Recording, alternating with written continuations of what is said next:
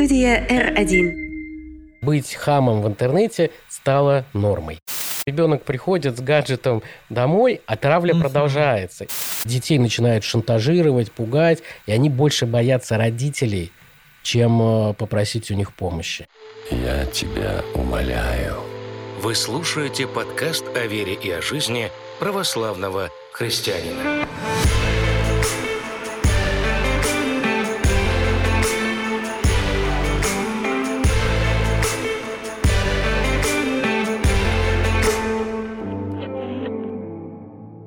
Здравствуйте, это подкаст «Я тебя умоляю». Здесь мы говорим на социально значимые темы, рассуждаем, философствуем и смотрим на мир с разных точек зрения. У нас в гостях сегодня Михаил Вершинин, социальный психолог, член гильдии маркетологов, автор подкаста «Уроки публичности». Михаил специализируется на психологической помощи пострадавшим от травли в интернете, кибербуллинга и хейтеров. Михаил, добрый день, приветствую Добрый вас. день, добрый день. Сегодня хотелось бы поговорить на тему троллей, хейта и современных рисков публичной жизни в интернете. Я бы назвал сегодня тему как ненависть в сети и ее последствия. Давайте для начала э, определимся с терминами. Кибербуллинг, троллинг, признаки кибербуллинга, хейт. Что это вообще означает?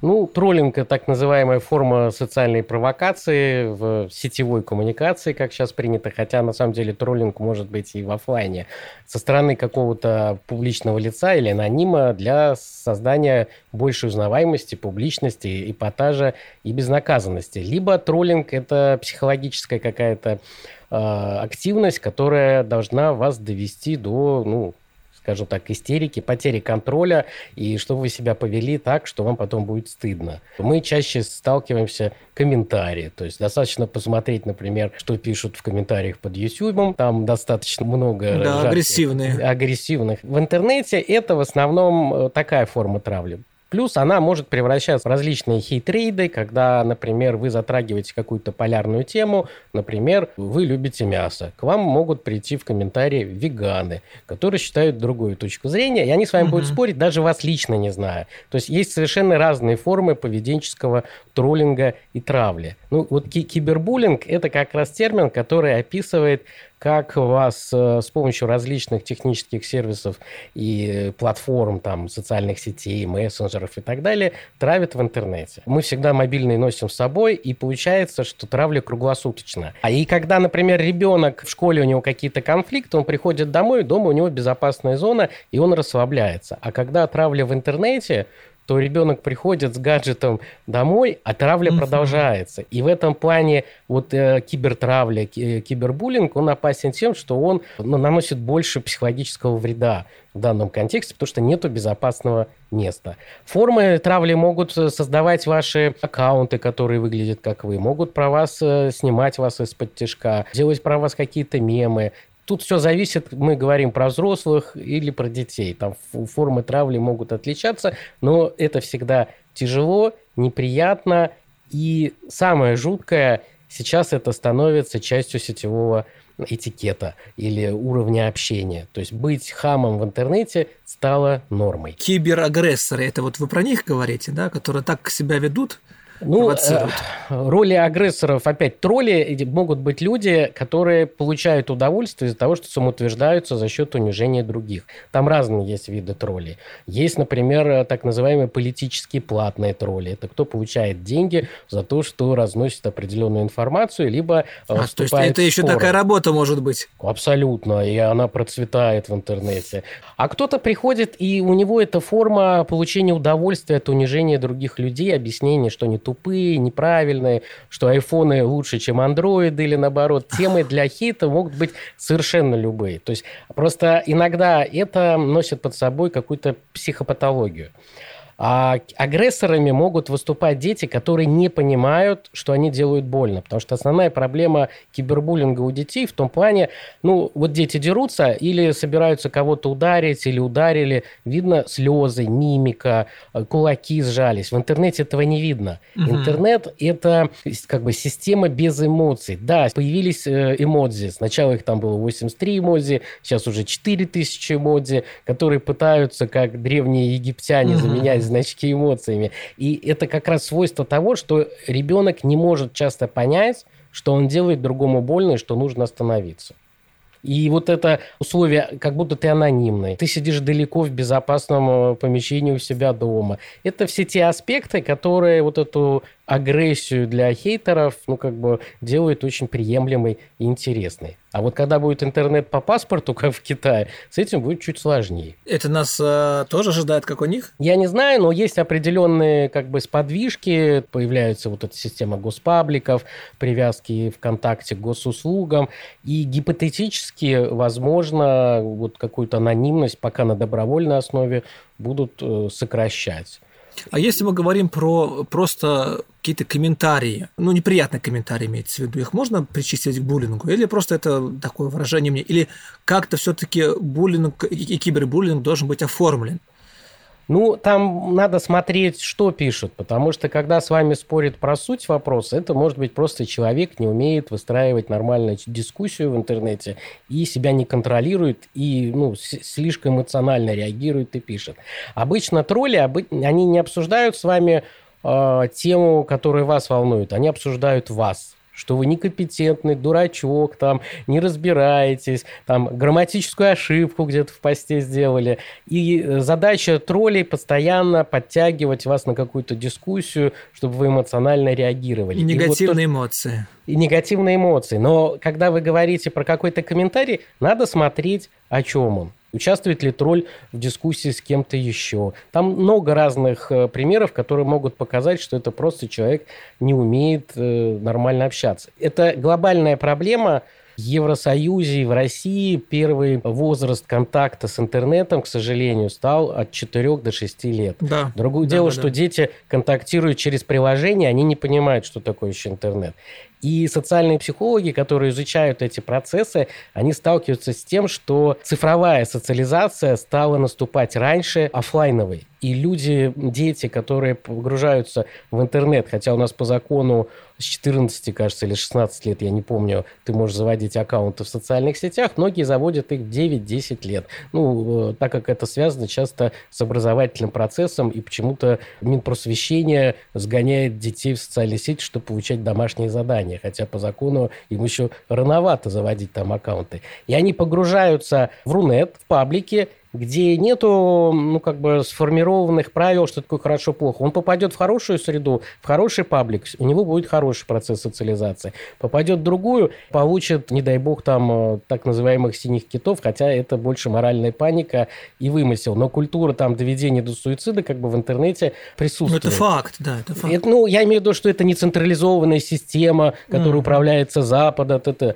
но культура доведения до суицида, она присутствует, и у меня вот есть коллеги, коллеги в Питере, кто занимается этой проблематикой, ловит так называемых кураторов и передает их правоохранительным органам. Но дети могут усвоить нормы поведения в интернете раньше, чем они их усваивают в семье, в школе, ну, то есть в офлайновой жизни. И это большая проблема, потому что в интернете ну, нормы могут быть совершенно разные. Ну, это проблема и родителей в том числе, и я вообще считаю социума. Потому что э, проблема, ну так, небольшой комментарий, да, со своей стороны, что э, часто приходится наблюдать. Заходишь в какую-нибудь кафешку, условно говоря, да, там мама сидит, э, и ребенок э, там двухлетний ест под какую-нибудь там, не знаю, картинку, мультик и так далее. То есть буквально с младенческих лет ребенку этого вручают. Хотя психологи, опять же таки, рекомендуем давать ребенку в собственность, да, то есть в качестве подарка, например, день рождения, с 14 лет. Это абсолютно не случайно, потому что мозг еще не созрел. А вообще, есть какая-то статистика, кто больше подвержен кибербуллингу? Дети, подростки, взрослые? Тут, я бы сказал, статистика есть, но она печальна тем, что дети стараются там условно в 70% случаев сами решать этот вопрос травли. Они, во-первых, очень редко обращаются к учителям и очень редко к родителям. Это глобальная проблема мировая, но в России она еще специфична тем, что цифровые компетенции родителей часто ниже, чем детей. Дети разбираются в девайсах и приложениях часто да. лучше, чем родители. И родители не являются для них авторитетом. Тут есть проблема то, что дети могут быть в одной ситуации в школе буллерами, то есть агрессорами, А в другой ситуации в это же время они могут быть жертвами. У кого-то идет эта компенсация, что в одном месте его Да. травят, Мгм. бонусом утверждается в другом. Часто бывшие жертвы, э, подрастая, где-то у нас пик э, травли это 10... пик- Четвертый, восьмой класс. да, да. Но там просто э, есть различие, что ты сначала чаще сталкиваешься с травлей как жертва. Знаете, такая цифровая дедовщина. И школа не готова к решению этих проблем. Да и общество не готово. Потому что у нас школьные психологи, они перегружены. Ну что такое один школьный психолог на школу, где тысячи детей? Это, дай Да. бог, 15 минут в год он потратит на одного ребенка. У нас большая проблема то, что чиновники образовательных структур начинают делегировать ответственность за мониторинг над детьми на учителей, которые совмещают две-три ставки, выгоревшие. Ну, в Москве это не так заметно, потому что в Москве очень хорошая система доплат для учителей. Но если мы переходим там за МКАД и в провинцию, у учителя нету ни навыков, ни времени следить за тем, то, что постят дети, его ученики в соцсетях. Ну, я говорю, эта проблема такая массовая. То есть тут нельзя свалить все на учителей, там, Да, на да, родителей. да, она системная, абсолютно. Она системная, да. Есть ли какие-то, не знаю, скажем, такие красная черта, красный флажок для родителей, когда нужно насторожиться и проверить, э, нет ли у ребенка проблем, связанных с травлей? То есть как это можно выявить? Вы знаете, у ВКонтакте есть хорошие материалы, антикризисный центр по, по помощи э, жертвам травли. Там вот эти все инструкции, они как бы выложены, их можно найти. Написаны они и для детей, и для взрослых.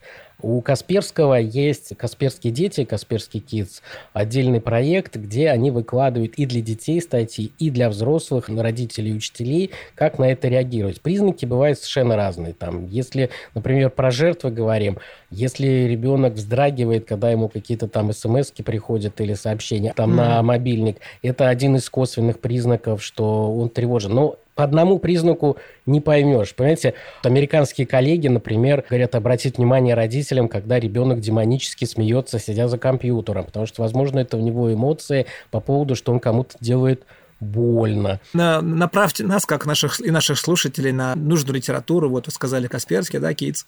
Да, то, э, е- ну, то есть там достаточно интересные продукты, которые можно устанавливать и на гаджеты, которые позволяют э, отслеживать поведение ребенка в интернете. Э, Вот Касперский, МТС – это две корпорации, которые очень много делают для цифровой безопасности детей. У МТС есть специальный тариф, какой-то детский интернет, кажется, 100 рублей в месяц стоит, э, который не пропускает э, неправильный контент для, для Контент, ребенка. Это тоже отдельная проблема. Дети один на один в интернете могут найти совершенно другой Да, контент. да. У Яндекса есть великолепные отдельные настройки для роутеров. Яндекс Семья, там настраиваете у себя на домашнем роутере, и он не будет пропускать огромное количество контента. Другая проблема, что вы можете быть сознательными родителями, у вас все хорошо, но дети спокойно берут мобильник у другого ребенка Да. и Я как раз хотел бы сказать, да, что в школе много одноклассников там, да, или там старшеклассников, которые там с удовольствием поделятся каким-то ненужным контентом. Вот. И когда мы говорим ну, про вот это поведение в интернете это неправильное, то в психологии это называется эффект токсичного растормаживания именно про интернет. То есть, когда ослабляются психологические барьеры, выходят вот эти скрытые чувства и потребности, которые нетипичны для человека. Ну, там, например, если говорим про эти эффекты, там, первый эффект, это у нас там «вы меня не знаете». Это так называемая анонимность. Ты нападаешь на кого-то и считаешь, что ты анонимен. «Вы меня не видите». Это эффект как бы невидимости. Я спрятался за аватаркой или завел какой-то другой аккаунт. Увидимся позже. То есть э, вы в любой момент можете присоединяться к травле. Это тоже, кстати, определенный эффект, когда многие люди не готовы первыми атаковать, но с удовольствием присоединяются либо к распространению плохого контента, либо им нравится в толпе кого-то атаковать. Потом это всего лишь в моей голове. То есть людям кажется, что вот то, что они эмоциональны, это не так страшно. Они потом это переносят еще вариант «это все игра». Хотя на самом деле это не игра, это больно. Ну и э, последний вот эффект этого токсичного растормаживания в интернете мы все равны. как мне один знакомый, который приходил ко мне в комментарии и постоянно хамил, я там, например, опубликовал пост, что я там купил какой-то там чемодан для поездок, он мне пришел и сказал, дурацкий чемодан, ужас, все. А я его потом спрашиваю, зачем ты мне вот пишешь, ну, как бы, я радуюсь покупке, а ты пишешь мне гадости. Он говорит, а я считаю, если ты публично это опубликовал в интернете, а я travel-блогер, значит, я имею право поделиться своим мнением. А то, что оно тебе не нравится, это твои проблемы. И, конечно, я бы этому товарищу, я потом его расфрендил, а ему нужна психотерапия, потому что он э, не умеет сдерживать свои эмоции. Он считает, что он своим как бы сетевым хамством э, несет как бы просвещение. А на самом деле он просто хамит. А как вообще уберечь детей, подростков от э, вот всего этого? Это... Ну, конечно, кроме того, чтобы вообще полностью запретить. Это большой миф. Проблема в том, что уже не бесполезно. Мир изменился настолько, что нельзя уберечь Рецептов ребенка. нету. Мы должны помогать ребенку справляться, объяснять, что в интернете какие есть э, опасные вещи. Издательство «Клевер» выпускает очень хорошие книги для родителей. Можете посмотреть. Написано для детей, что в интернете может быть опасное. Там, что там могут быть всякие быть антиваксеры, могут быть педофилы. Ну, детям только по-другому это все объясняется. Э, там вирусы могут присылать на почту. Литература ну, и переводная для детей такая есть. Но мы должны, самое главное, как родители, делать так, чтобы дети не боялись нам сказать о своей ошибке или о том, что они не могут справиться с какой-то ситуацией.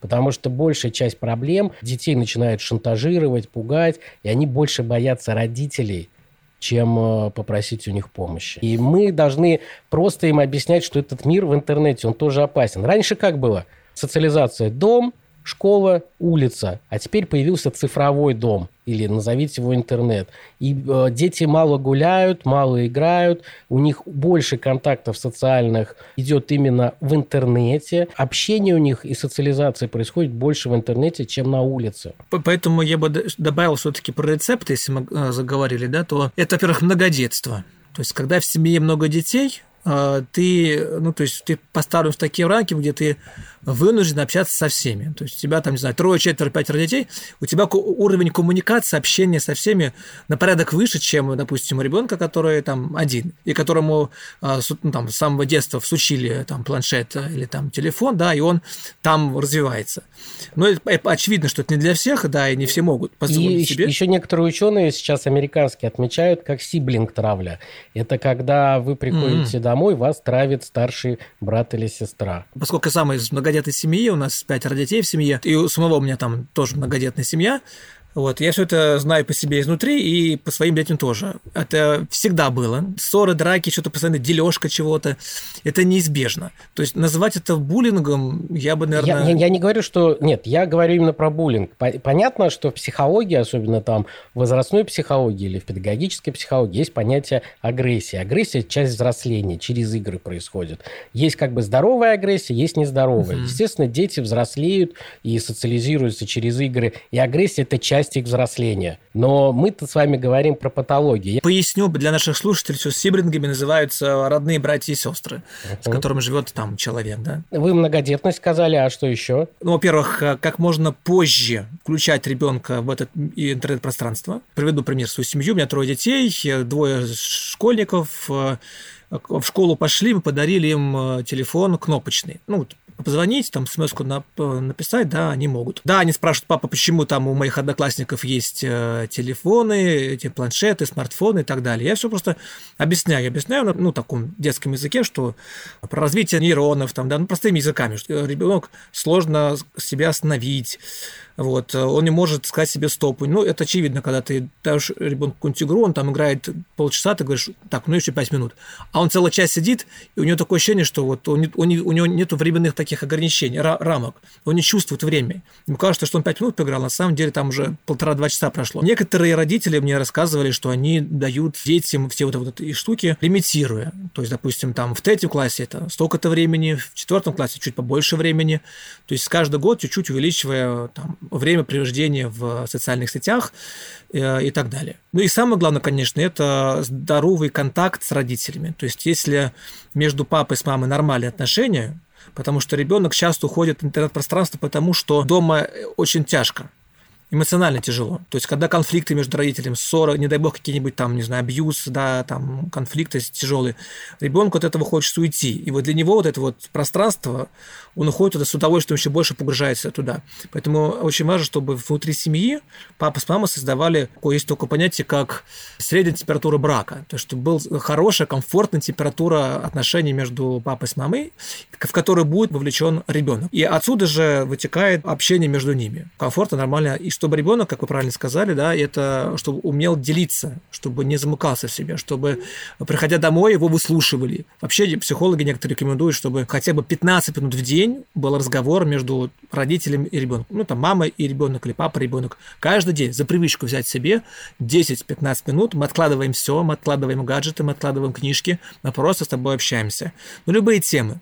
Вот, и чем раньше это ввести в практику, тем э, проще будет и ребенку, и самим родителям. Да, и важно ребенку объяснять, что в интернете действуют те же самые правила, что в обычной жизни, что надо относиться к людям так же, как ты хочешь, чтобы относились к тебе, э, обязательно думать о том, что они публикуют в интернете, потому что проблема информационной безопасности, чтобы дети не публиковали, где они учатся, где они любят ходить, mm. потому что это все зацепки, которые могут воспользоваться мошенники. Плюс есть проблема, что родители часто говорят, так не делай, а сами так делают. Это ну тоже... Да, антипедагогика такая. Да, да, да, пример. Многие откладывают разговор на потом, а дети уже социализируются.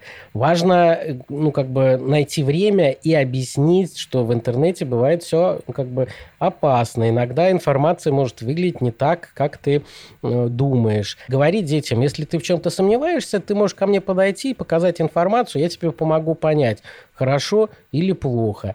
И великолепная механика работает, ее вот многие мои коллеги предлагают использовать, это просить детей научить что-то делать в интернете вас. Ну, объясни мне, как там делать мемы, или э, там запустить а, то видео. взрослые просят детей? Да, и когда а, дети угу. вас учат, объясняют, во-первых, они лучше общаются с родителями, да, да, да, да, да. они меньше скрывают ну, какие-то поведенческие аспекты, и там можно чуть-чуть родителям э, включить манипуляцию родительскую, сказать, а если вот так сделать, то что будет? А и так, и тогда дети начинают правила объяснять поведение. Раскрываться. И вы в процессе, э, когда они вам рассказывают, вы сможете понять, а что там вообще в голове у ребенка на самом деле. да, кстати, классно, да. То есть там разные... Я просто социальный психолог, я изучаю травлю э, публичных людей, детей, но как феномен. А кто занимается вот, ну, непосредственно работой с детьми, конечно, они могут на порядок больше, ну, как бы механик э, подсказать, которые работают. Как вы думаете, почему вот эта агрессия в сети, э, особенно среди подростков, какой такой, ну, обыденно какое-то, может быть, дело. Можно увидеть, например, какой-то пост э, звезды, например, а под ним негативный комментарий, там мат, агрессия, и они видно, что от подростков. То есть они не только друг друга там хейтят, как говорится, да, но и вообще весь окружающий мир. Откуда вот столько избыточной агрессии? Ну, тут надо смотреть, потому что есть мода. Вот вообще, когда мы говорим про кибербуллинг, там жертвой может стать любой человек. Могут просто каждый день выбирать, на, на кого, кого захейтить повод может быть совершенно другой. В школах же, понимаете, не так одеваетесь, толстый, худой, не, э, несовременный шмот, э, там, отличник, двоечник, там, ну... Не те предки, да. да. То есть для виктимизации могут найти совершенно любой повод, и это проблема. А, агрессорами могут выступать и друзья, и незнакомцы, и э, этому противостоять очень тяжело. Почему дети могут так ярко... Во-первых, это может быть модой могут кого-то копировать поведение, они могут переживать какое-то страдание, э, проблему в личной жизни и агрессировать. То есть вот, например, э, коллеги, то, что мне свои кейсы рассказывали вот из Петербурга, который занимается профилактикой доведения детей до суицида, они говорят, ну, часто портрет тот, кто доводит других детей до суицида, это ребенок 15-16 лет.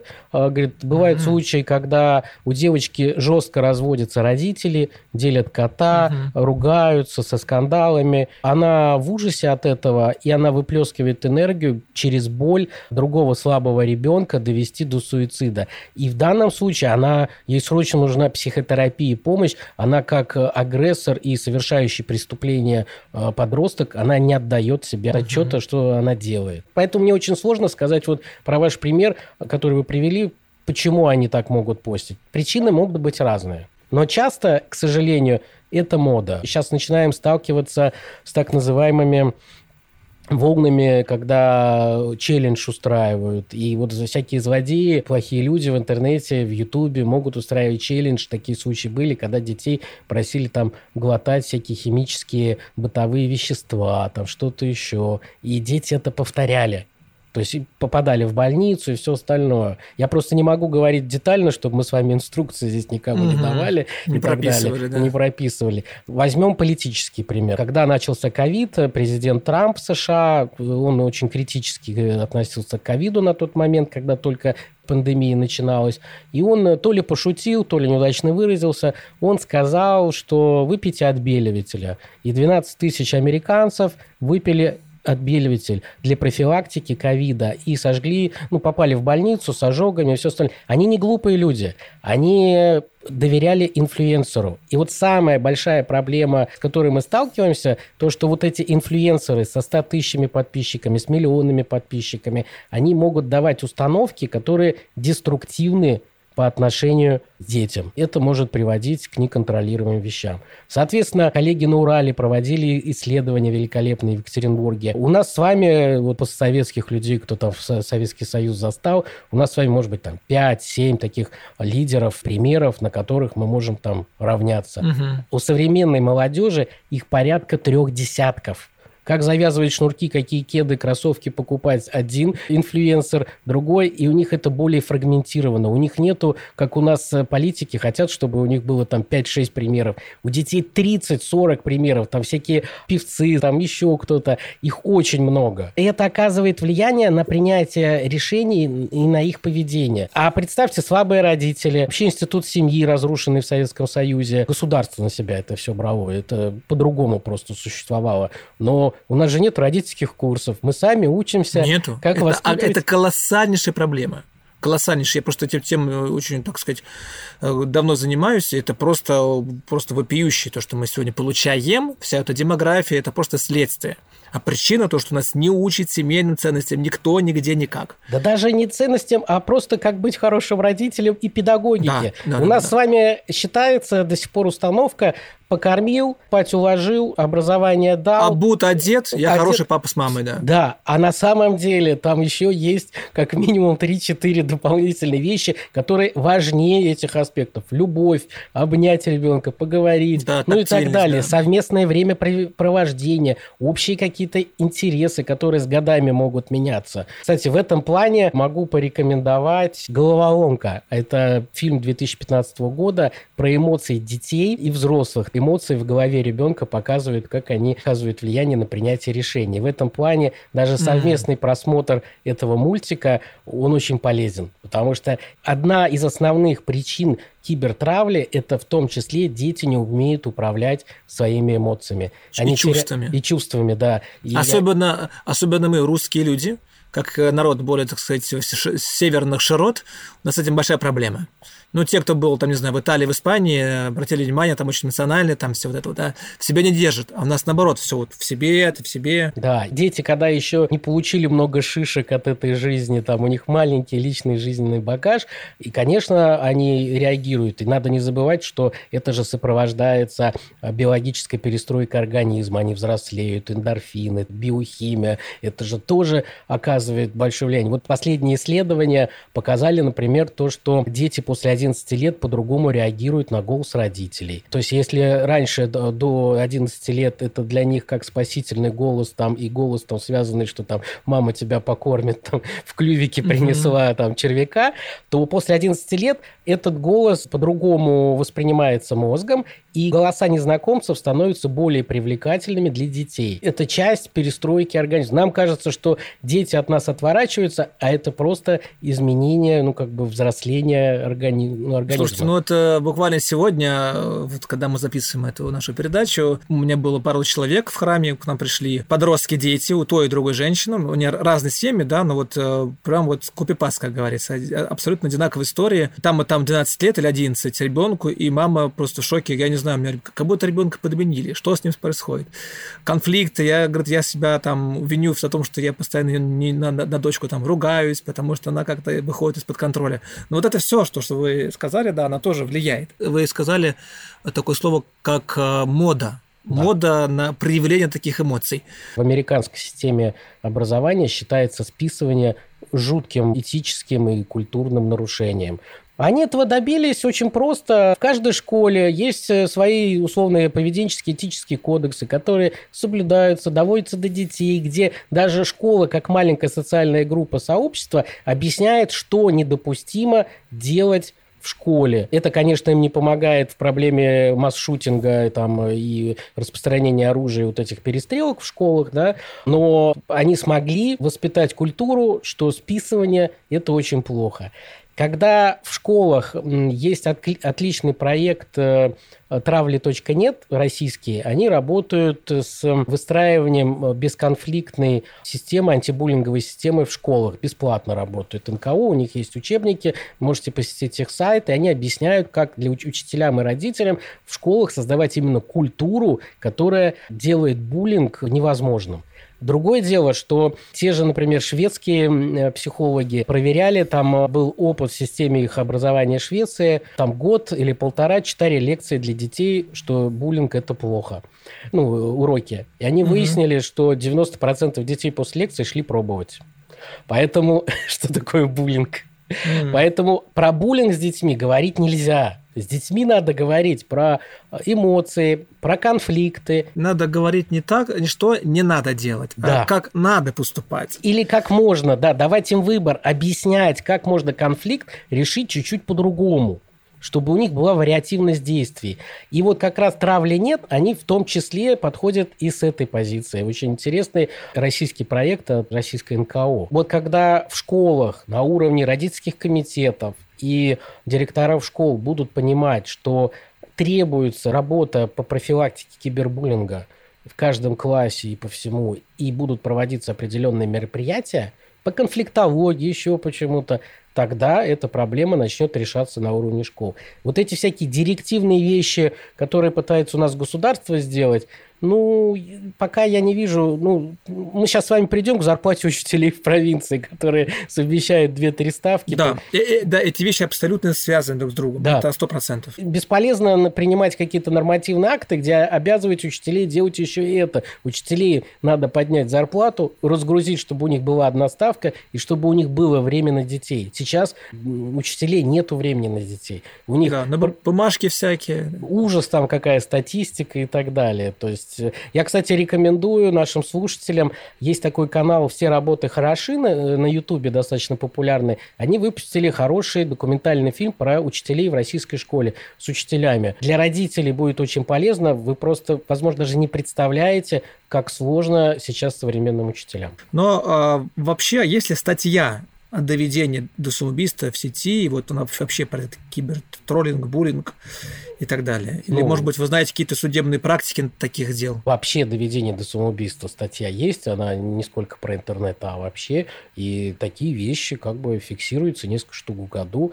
Просто э, тут важно понимать, что сейчас меняется цифровое пространство. С этим э, сталкиваются и исследователи медиа, исследователи культуры и социальные психологи. Начинается закат социальных сетей. Большее потребление контента уходит либо... Закат? Закат. Закат. А. Люди уходят в ТикТоке, есть... короткие видео, все остальное, угу. X и Y. Они предпочитают искать сейчас не поисковиком пользоваться, а поисковиком в YouTube или в ТикТоке получать информацию оттуда через видеоконтент. Все. Меняется вообще система потребления контента, но огромное влияние на вот этот закат, э, я уже не говорю традиционных медиа и всего остального, и в, том числе начинается закат социальных сетей, это мессенджеры. И для исследователей деструктивного поведения детей и все остальное становится проблемой проникать вот эти закрытые сообщества в мессенджерах, где дети варятся сами по себе. Потому что в тех же социальных сетях для исследователей и э, педагогов это было проще. А сейчас каждый может создать свое маленькое сообщество, которое угу. закрыто... Субкультуру какую-нибудь. Да, ну там разные вещи. Это накладывает огромный отпечаток вот на исследование девиантного поведения молодежи. А как вообще хейт в сети превратился в инструмент манипуляции массами людей? И вообще откуда берутся э, так называемые фермы троллей? Тут надо объяснять, что идет разочарование традиционными политиками, и сейчас во всем мире идет тренд на популистов. Если возьмем там Аргентину там, с их президентом uh-huh. новым Милеем, то есть э, это определенный экспрессивный стиль. В Европе такой стиль популиста и очень яркого политика показал э, итальянский президент э, Сильвио Берлускони.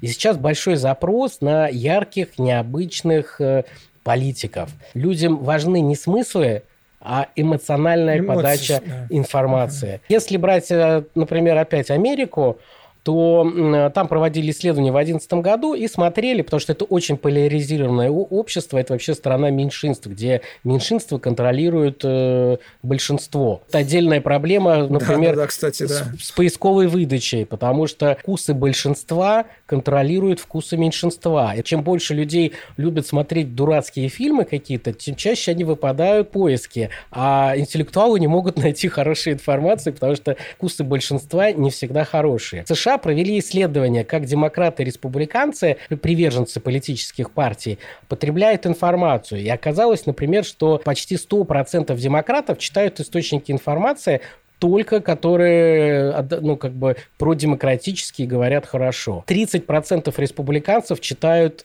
и демократов, и республиканцев, смотрят полярную точку зрения но практически 70% демократов и республиканцев, потребителей контента, граждан США, они читают заголовок, картинку, а по статье не переходят не читают статью, угу. но делятся при этом контентом. И вот эта как-то культура большого пальца, когда лайк, репост, лайк, репост, создает волны как бы распространения определенной информации. Да, да, угу. да, да, да. И задача людей, кто работает с манипулированием со списками, давать так называемый виральный контент, который начинает резко распространяться. Для этого он должен быть очень ярким, эмоциональным, конфликтным. Да, эмоции. Эмоции. Да. И опять приходим к эмоциям. Плюс сюда есть э, уже давно работает наличие живых людей, ботов, которые за вымышленными личностями пишут там, определенный политический контент, это стало нормой коммуникации. Частично это м, возникло из-за дырявости Твиттера, который пытается сейчас исправить Илон Маск, э, потому что там Твиттер мега популярен в США в политической среде, и большая часть политического контента и каких-то новостей появляется сначала в Твиттере, а потом разбегается по новостям. И это Твиттер был дырявый, там много ботов. И ты мог разгонять хэштеги в Твиттере определенной повестки. И вот, вот эта как бы дырявость Твиттера создала тренды на создание вот этих ботов. А, а сюда теперь наложить искусственный интеллект, Фантастика. который теперь может генерировать короткие сообщения и если вы посмотрите вообще на создаваемый контент, что в России, что это, вы будете удивлены, там порядка 60% текстового контента написано не людьми. У нас с вами сейчас другая проблема, лет через 10-15 будет, что контент, который пишут живые люди, э, мы его, во-первых, будем плохо отличать от написанного искусственным интеллектом. Контента искусственного будет в разы больше чем нормального да, контента. Да, вот да, да, да. мы захлебываемся в избытке информации, мы захлебываемся в информационном шуме. Мы боремся за экологию обычную, так и надо информационную экологию тоже соблюдать. Скажите, пожалуйста, а вообще как работать с людьми, которые пострадали а, вот от буллинга? Как вы работаете? Как, что можно порекомендовать, может быть, родителям, чьи дети пострадали от этого? Ну, во-первых, определенный детокс, не запрет, а детокс то есть это должно быть совместное решение, где вы ребенку предлагаете ну, какое-то время. Там надо смотреть, если это яркий конфликт, то вы должны высушить ребенка. Когда ребенок говорит о какой-то проблеме, мы ее оцениваем с точки зрения важности своих ценностей. Но, например, э, марка одежды или там цвет рюкзака страны взрослого – это не проблема, то для ребенка это может быть катастрофой в рамках mm-hmm. его возраста. И вот эта оценка рисков для родителей тут очень нужно погружаться. Объяснять ребенку, что вы его все равно поддержите. Даже если он не прав, вы сделаете выводы, примете решение, как чтобы эти ошибки не повторялись. Есть хорошие книги, я вот могу порекомендовать, угу. э, которые могут вам чуть лучше разобраться в этой теме. Если вас интересует, как изначально культура троллинга возникла, есть книга Уитни Филлипс «Троллоло», Нельзя просто так взять и выпустить книгу про троллинг, где она рассказывает про зарождение субкультуры троллинга. Сейчас эта субкультура умерла, потому что раньше это был удел определенной интеллектуальной элиты, которые троллингом занимались э, с Reddit ради интереса. Сейчас троллинг стал частью общения людей. Отличная, очень редко вообще российские специалисты выпускают хорошие книги по сетевой культуре, но вот Иван Кузнецов выпустил прекрасную книгу «Мемы. Научный взгляд на феномен поп-культуры, захвативший мир», очень рекомендую и взрослым. Э, она может понять, как сейчас э, мемы носят в себе культурный смысл и код, что они обозначают. Неплохая книга, но это больше для интеллектуалов Тома Николса «Смерть экспертизы. Как интернет убивает научные знания». Это британский автор, он рассказывает, как вообще отношение к экспертам в интернете – Э, снизилась к нулю, и вот эти всякие инфлюенсеры, у которых 200-300 тысяч подписчиков, угу. становятся важнее, чем человек, который там 20 лет, не знаю, Слушай, у нас даже да, термин такой диванный критик появился. Да, да, да. Когда человек сидит там на диване, пальцы прокачивает. Какие правила поведения вообще мы, даже, мы должны все соблюдать, чтобы это минимизировать? Вот так вот, общее для всех. И вот я очень эмоциональный человек, хотя себя сдерживаю. Я на 10-15 секунд отхожу от компьютера, чтобы не написать в эмоциях э, человеку, ну, потому что через какое-то время... Игнор? Э, через какое-то время я по-другому ему напишу, но иногда бывает, что ты в споре э, теряешь над собой контроль. И тут важно понимать свои сильные и слабые стороны. К детям нужно относиться как к детям, они имеют право на ошибки. Запреты уже не работают. Плюс покупать ему книги и подталкивать, мотивировать их к чтению этих книг, где объясняют проблемы детским языком. Ну и родителям нужно постоянно повышать свои цифровые компетенции, потому что если вы не знаете, как устанавливать, удалять приложения, что-то там настраивать, дети не будут к вам обращаться с этими вопросами. Вы должны для них быть авторитетом не только по статусу, что вы родитель, а то, что вы в определенных вещах разбираетесь. Там. Я вот э, играю в компьютерные игры, смотрю аниме, читаю комиксы, но не сколько из-за детей, это просто у меня, мне нравится это. Это те мостики нейтральные, где дети могут себя почувствовать экспертами и нормально говорить. Ну, это интересно, да. Ну, я, может быть, еще добавлю от, э, от как с церковной точки зрения, да, что а, допустим, у нас в церкви, у нас это все только очень локально, когда вот приходит конкретный прихожанин, говорит там, батюшка, у меня вот, а, вот такая проблема. У меня там а, сын такой, дочка такая, там вот они попали там, в какую-то компанию нехорошую, вот там вот травит. Вот. А вот так э, масса нету таких вот у нас э, специализированных направлений. Ну и вообще, конечно, про, говоря про ненависть, она полезная вещь. Даже э, у одного из святых сказано, что гнев, гнев, а, это как собака, которая привязана на цепи и за задачу которой ходит защищать границы собственного там дома, хозяина и так далее. Вот. Э, так он, святые отцы пишут, что гнев должен быть контролируемым твой гнев должен быть обращен на какие-то на твои личные, допустим, там, не знаю, свои грехи. То есть ты, допустим, так вот осудил, и ты должен себя прогневаться, там, ох, я плохо поступил, что я осудил. Ну, так, например, да. Или как мы находим в Евангелии. А, Господь тоже гневался, там написано, Господь там пришел, взял бич и всех выгнал из храма. С гневом причем выгнал. Он не сказал им, эй, ребята, встали, все пошли и быстренько ушли. Он взял бич и там всех, так сказать, нападал, и при этом не согрешил. И есть даже такая цитата после Павла, гневаясь, не согрешайте. То есть можно гневаться, гневаться и не согрешать. В то время как э, вот это все, что мы сами сегодня да, обсуждаем, это, в принципе, про, во-первых, не э, чаще всего, если, ну, поправьте, да, если я вас правильно понял, э, неконтролируемость, необъективный, и направлен на то, чтобы подъязвить, как-то унизить, да, и... Получить удовольствие. Да, и в конце концов вот такое за счет вот этих вот эмоций себя как-то так вот приподнять, что конечно, очень нехорошо. А, Спасибо большое. Это был подкаст «Я тебя умоляю». Подписывайтесь на наш канал, берегите себя и своих детей. До свидания, еще услышимся. До свидания. Студия R1.